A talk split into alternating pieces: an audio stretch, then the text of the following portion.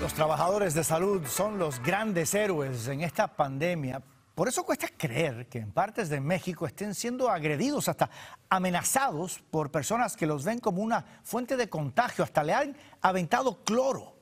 En solo 10 días aumentó 216% la cifra de contagios por COVID entre personal médico. Este sector ya representa el 15% de casos positivos de coronavirus en México. Nos encontramos a las afueras del Instituto Nacional de Enfermedades Respiratorias, el INER, al sur de la Ciudad de México, donde personal de este instituto en estos momentos realiza una protesta por la falta de equipo médico adecuado para realizar su labor. He sabido de médicos que quieren tirar la toalla, que todo este tipo de situaciones que han sucedido me dicen, ¿para qué me pongo la camiseta? ¿Con qué razón, con qué motivo me levanto a atender a esos pacientes que no tienen una muestra de agradecimiento por mi trabajo? Y se entiende,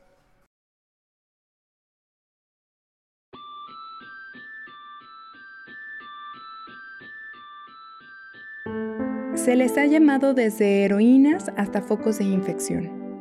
Lo cierto es que las mujeres que conforman el sistema de salud en México han evidenciado la importancia, pero también la desvalorización que existe hacia el trabajo profesional de la salud y de cuidados. Todo esto durante la pandemia por COVID-19. En este proceso, se destapó la precariedad laboral, discriminación y aumento de las cargas de trabajo en muchos ámbitos. Pero la gran diferencia para las mujeres de este sector esencial es que todo está puesto en sus manos y que lo mínimo que esperamos de ellas es que nos cuiden hasta las últimas consecuencias. Giovanna, Paloma y Jazmín son tres mujeres originarias de Jalisco, Ciudad de México y Oaxaca que han visto sus vidas afectadas en todos los sentidos por esta epidemia. Ellas nos cuentan sus historias en este tercer episodio de la miniserie Mujeres y COVID de Galáctica Podcast. Yo soy Mitzi Pineda y esto es Cuidar en tiempos de COVID. Galáctica Podcast. La sonoridad de las mujeres. Mi primera reacción fue miedo. Eh, miedo a... porque yo sabía que no somos un país que está preparado para esto. Y secundariamente también incertidumbre. ¿Qué va a pasar con nuestros trabajos? Las medidas que tenemos que llevar a cabo para proteger a nuestros pacientes y protegernos a nosotros. Yo creo que fue una mezcla de miedo e incertidumbre. Pues al final de cuentas todos somos humanos, ¿no? Entonces todos estamos viviendo con un estrés emocional que manifestamos de distintas maneras, porque sí, también, también experimentamos miedo de, de contagiarnos es mucha incertidumbre y al ver que realmente a nosotros no nos estaban proporcionando el equipo, que lo, lo solicitábamos y nos decían que no, que estaba restringido para las áreas COVID em, y que realmente pues estábamos solos en esa parte, y dije, bueno, pues mejor voy. Yo todavía estaba en el área COVID cuando empecé con malestar. Yo le atribuía esto por lo que entraba en área COVID las ocho horas cinco días a la semana y decía, pues a lo mejor es todo lo acumulado, ¿no? Pero ya posteriormente de esos siete días empecé con tos y dolor en el pecho y pues decido informarle a mi jefa y me mandan a lo que es triage respiratorio y entonces deciden tomarme la prueba pues me mandan mi capacidad para que en lo que salió el resultado porque al parecer tenía yo síntomas y todo apuntaba de que pues pudiese ser COVID.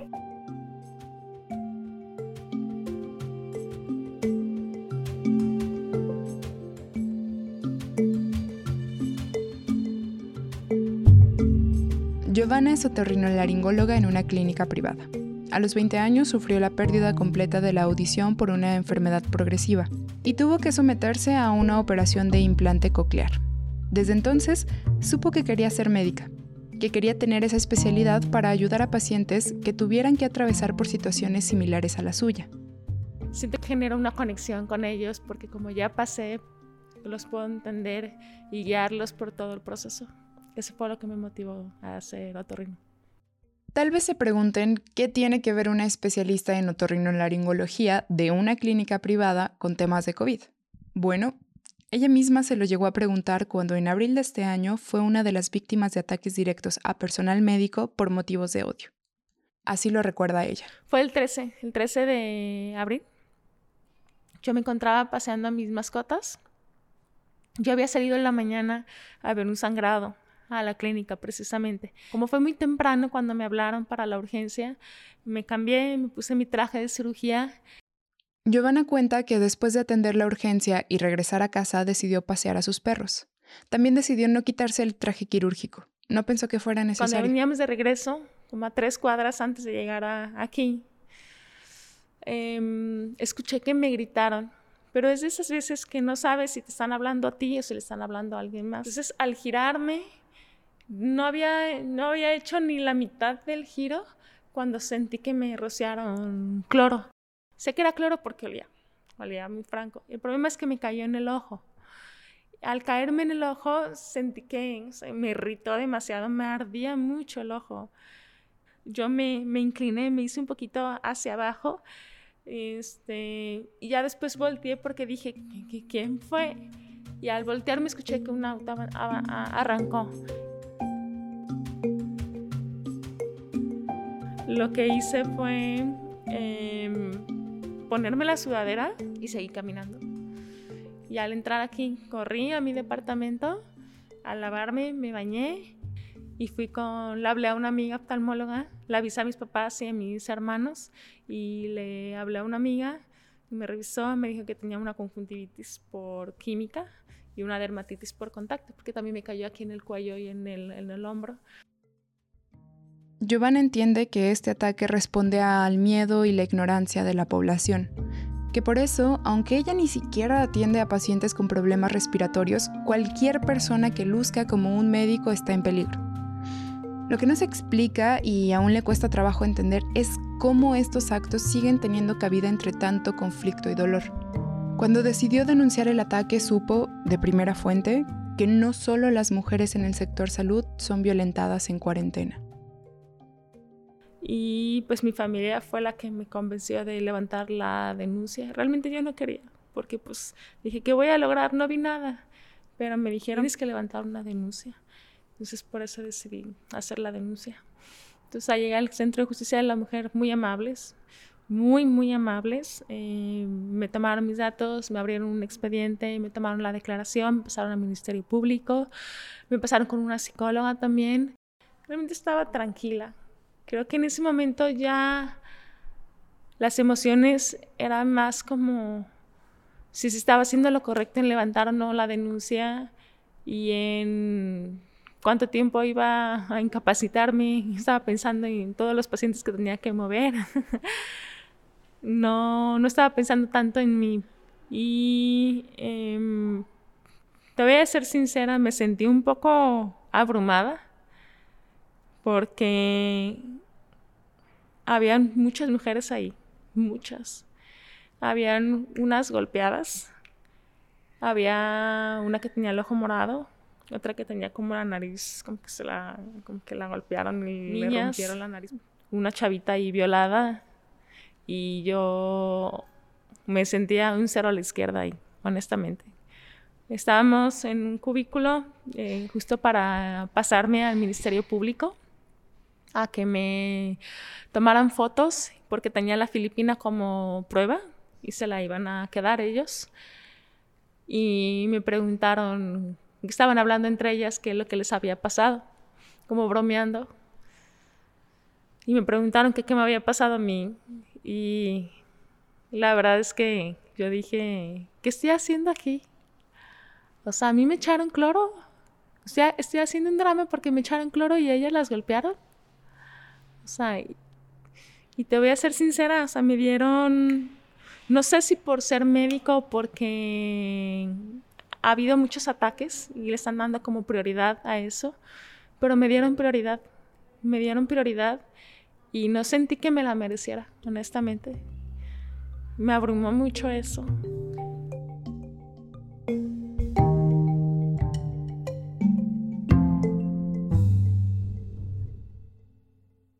Giovanna no fue ni la primera ni la última trabajadora del sector salud que ha sido atacada. Hasta el 29 de abril, mes en el que la rociaron con cloro, la Secretaría de Gobernación reportaba 47 agresiones a personal médico en al menos 22 estados del país. Esto contando únicamente las denuncias oficiales y actos registrados. Aún así, para el personal de salud, el riesgo, los comentarios y la discriminación fuera podía pasar a segundo plano cuando dentro de los propios hospitales hay otras batallas que librar.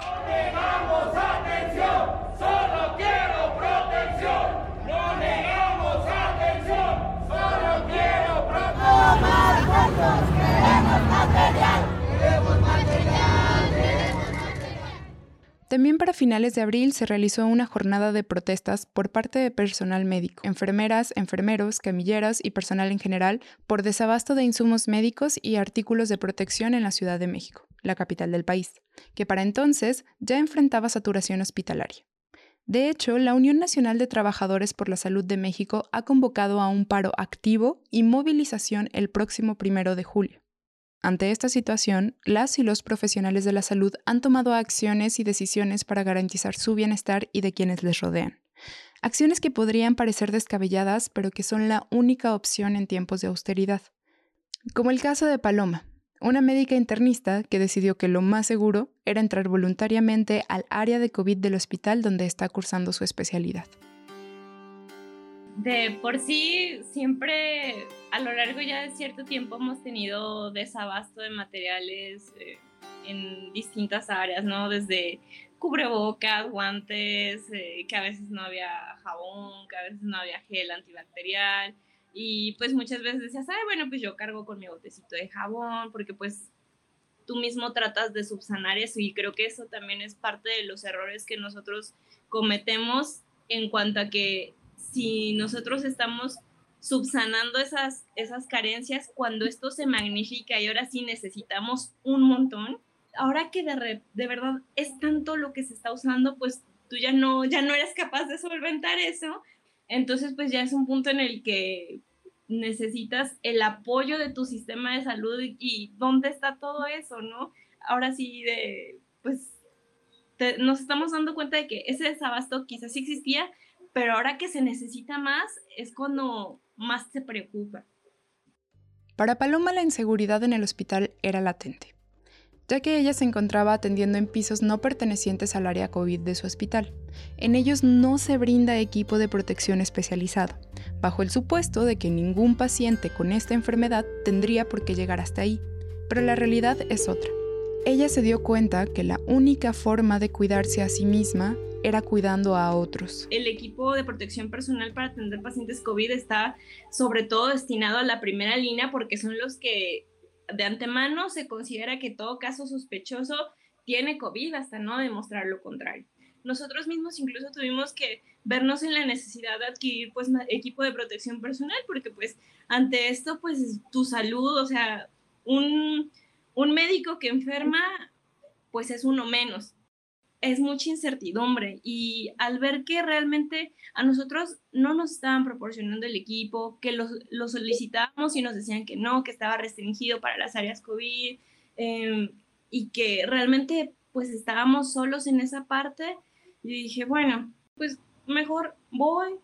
Realmente creí, en un momento dado tomé la decisión porque esta, tener la, la seguridad de que iba a tener las las mejores condiciones para trabajar, porque era a los, a los que se les estaba dando preferencia tanto para material, para protocolos de aislamiento y sobre todo que todos los que ya habían tomado la decisión de ir ahí iban con la misma mentalidad.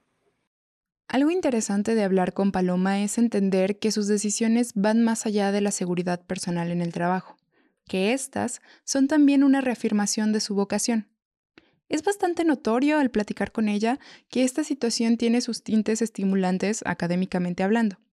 Entender una nueva enfermedad y hacer aportes para su tratamiento es algo que si bien la atemoriza, también impulsa a esta joven especialista en formación a trabajar en cercanía con los pacientes que otras personas preferirían evitar. Pues realmente nosotros como médicos nos formamos abarcando un contexto de todas las, de las enfermedades más comunes, más frecuentes. Cada uno de esos de esas enfermedades, de esos microorganismos que tienen interacciones con el, con el cuerpo humano y que producen ciertos estados patológicos, se ha estudiado ya al punto que nosotros tenemos una idea de cuál es el comportamiento fisiopatológico y qué repercusiones va a tener a nivel del sistema. Ya sabemos más o menos cómo se va a comportar y de ahí lo vamos adecuando al contexto de cada persona y sabemos más o menos pues cómo le vas a cómo vas a irlo tratando, pero llega este organismo nuevo completamente desconocido que apenas em, empieza a tipificarse,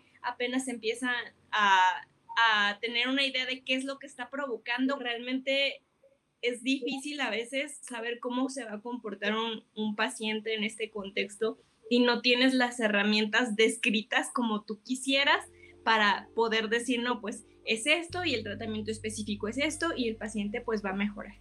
Y es que no ha sido cosa fácil, no es solo cuestión de valentía y disposición. Esta pandemia también se trata de mucho esfuerzo mental e investigación que como adivinan se traduce en mucho, mucho trabajo extra. El 25 de mayo, el Boletín de la Universidad Nacional Autónoma de México, la UNAM, que es una de las universidades más importantes de América Latina, publicó una nota titulada Rápida evolución de COVID-19 pone a prueba a la investigación clínica, donde afirmaba que hasta esa fecha se habían hecho más de 23.000 artículos médicos relacionados con la enfermedad en un intento por comprenderla. Como se diría en algunos sitios, para estas médicas lo más importante era encontrar el mal menor. Pero recordemos que ni los equipos de protección más sofisticados son garantía de nada.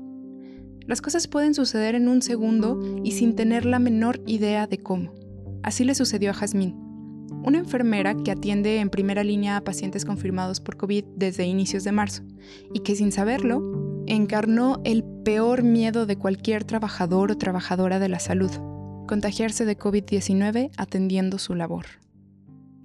Ver a mis pacientes con COVID no me daba miedo. Eso no me daba miedo. Al contrario, tengo mucha fe y sigo con mi fe y decía, van a salir porque van a salir mis pacientes. Deben de descansar y tienen que descansar. Entonces, miedo de que me dieran una enfermedad, eso sí me daba miedo. Miedo, ¿por qué? Por las complicaciones que se vienen. Yo todavía estaba en el área COVID cuando empecé con malestar. Yo le atribuía esto por lo que entraba en área COVID las ocho horas, cinco días a la semana, y decía, pues a lo mejor es todo lo acumulado, ¿no?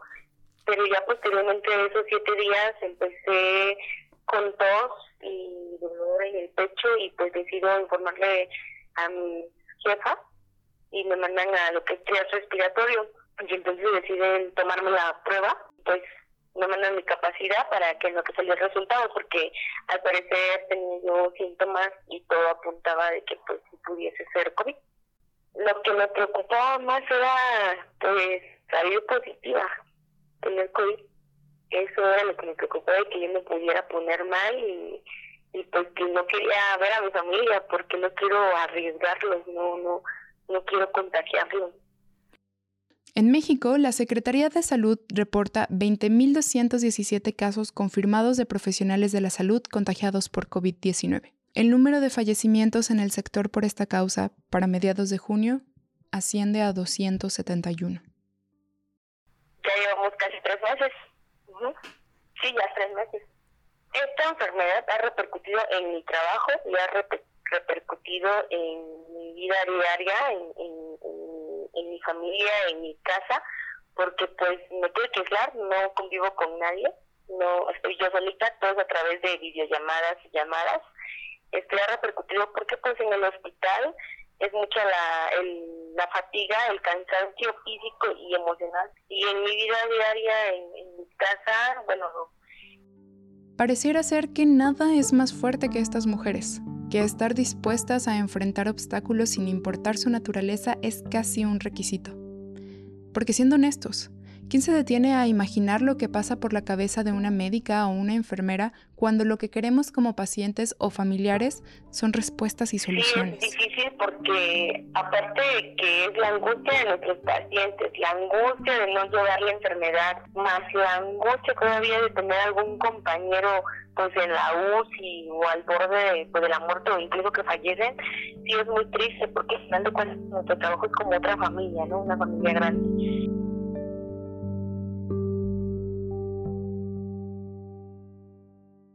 El trabajo de cuidados ha sido relegado históricamente a las mujeres. Y en esta pandemia ha recobrado sentido traer el tema a la mesa.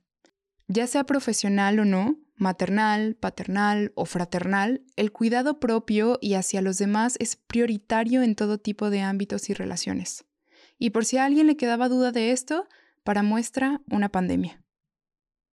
Giovanna, Paloma y Jazmín dicen que a pesar de todo y a final de cuentas, el trabajo que hacen vale la pena y que no piensan tirar la toalla, pero también que ahora más que nunca saben que para cuidar a los demás hay que cuidarse primero a una misma. Puede ser que sí, nos enfermemos, me enferme, pero tirar así la toalla no la tiraría yo. Mi trabajo me gusta mucho, me gusta mucho ayudar a los demás. Entonces, digo yo, si yo soy una promotora a la salud, ¿cómo puedo darle el ejemplo a mis pacientes si ven que yo no me cuido, no? Es como esa frase de que, ¿cómo puedes querer a una persona si no te quieres a ti misma?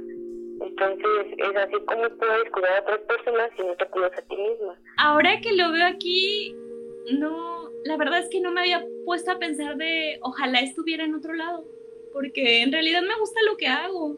En realidad, o sea, aunque este virus pues sí es tan, ¿cómo decirlo? Pues hasta cierto punto para muchos aterrador. Fisiopatológicamente es muy interesante. una vez que logre tipificarse más y entenderse a manera, a nivel molecular, qué es lo que hace y al final logres desglosarlo, creo que va a ser muy enriquecedor en cuanto al conocimiento es, pues es lamentable todo lo que está provocando y la letalidad que tiene, pero si de ahí se puede, si de ahí se puede partir para su estudio, su entendimiento y encaminarlo a encontrar un, un tratamiento efectivo, una vez que logras eso con cada una de las enfermedades con las que nosotros vemos, es, es realmente gratificante ver el resultado final cuando el paciente sale. Sigue valiendo la pena y lo seguirá haciendo. Para mí sí. Para mí vale la pena todo mi esfuerzo, todo mi trabajo por mis pacientes. Vale la pena. A partir de los ataques a personal de salud se desplegó un operativo con más de 1.600 elementos de la Guardia Nacional en alrededor de 184 hospitales públicos.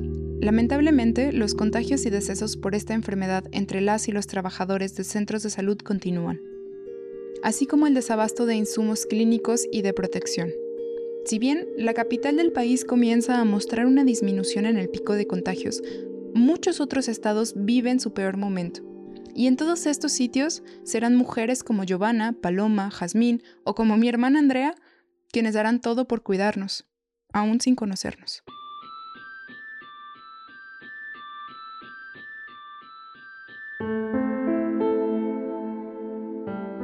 Este episodio fue reporteado y escrito por mí, Mitzi Pineda y es un recordatorio, una memoria y un reconocimiento a todas las mujeres que de una u otra forma han cuidado durante la pandemia. La edición es de Brenda Sánchez y yo me encargué de la producción. Florencia González Guerra colaboró con producción adicional. La pista sonora de Galáctica es trabajo de Nirvana Guerra. Puedes seguirla en Instagram como Minina Guerra. Lucía Canjura, Ilse Urquieta, Naili Mujica, Florencia González, Brenda Sánchez y yo formamos Galáctica Podcast, la sonoridad de las mujeres. Síguenos en Instagram, Twitter y Facebook como Galáctica Podcast.